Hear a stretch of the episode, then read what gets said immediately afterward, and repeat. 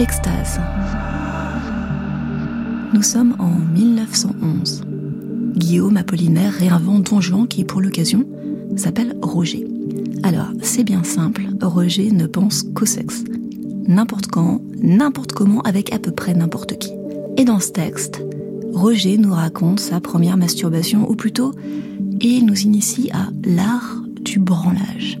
Et moi, ce que j'aime dans ce texte, c'est que je soupçonne que Roger fait cette confession à une amante pour la séduire.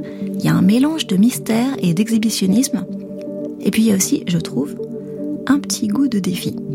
En parlant du jeune homme qu'il était, Roger nous raconte comment on devient un homme. Alors on écoute ça tout de suite, et si vous voulez continuer l'expérience, les exploits du jeune Don Juan sont publiés aux éditions La Musardine. Une lecture de Guillaume Gallienne.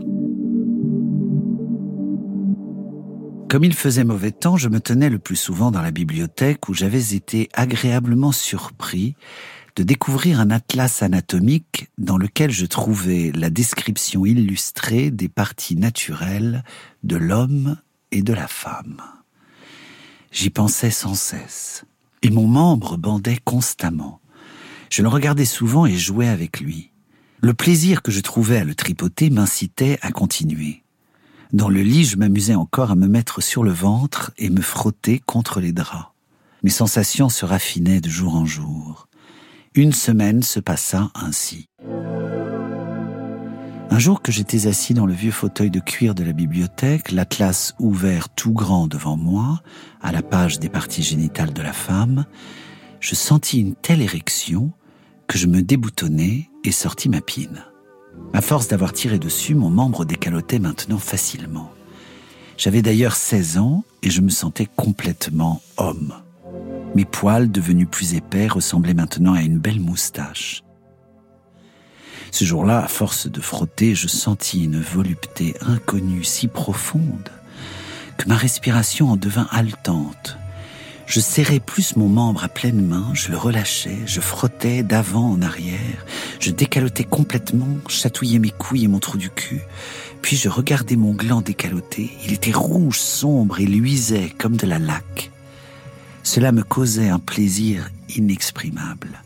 Je finis par découvrir les règles de l'art du branlage et frotter ma pine régulièrement et en mesure, si bien qu'il arriva une chose que je ne connaissais pas encore. C'était une sensation de volupté indicible qui me força à étendre mes jambes devant moi et à les pousser contre les pieds de la table, tandis que mon corps renversé en arrière se pressait contre le dossier du fauteuil. Je sentis que le sang me montait au visage. Ma respiration devint oppressée. Je dus fermer les yeux et ouvrir la bouche. Dans l'espace d'une seconde, mille pensées me traversèrent la cervelle. Ma main frotta plus rapidement sur la pine. Une secousse électrique me traversa le corps.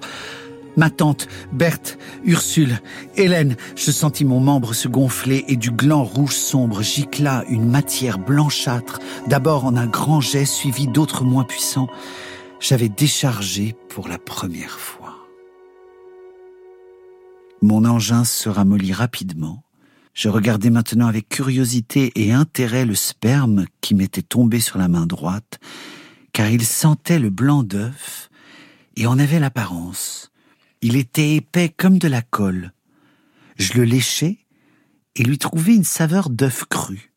Finalement, je secouai les dernières gouttes qui pendaient au bout de mon membre complètement endormi et que j'essuyais avec ma chemise. Je savais par mes lectures précédentes que je venais de me livrer à un lonanisme. Je cherchais ce mot dans le dictionnaire et trouvais un long article là-dessus, si détaillé que quiconque n'en aurait pas connu la pratique l'aurait infailliblement apprise. Cette lecture m'excita de nouveau. La fatigue qui avait suivi ma première éjaculation était passée, une faim dévorante avait été le seul fruit de cette action. À table, ma mère et ma tante s'aperçurent de mon appétit, mais l'attribuèrent à la croissance. Je remarquai dans la suite que l'onanisme ressemblait à la boisson, car plus on boit, plus on a soif.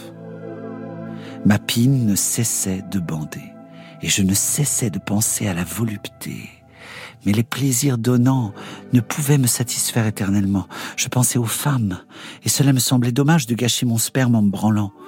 Ma bite devint plus brune, mes poils formèrent une jolie barbiche, Ma voix était devenue profonde et quelques poils encore microscopiques commençaient à apparaître au-dessus de ma lèvre supérieure.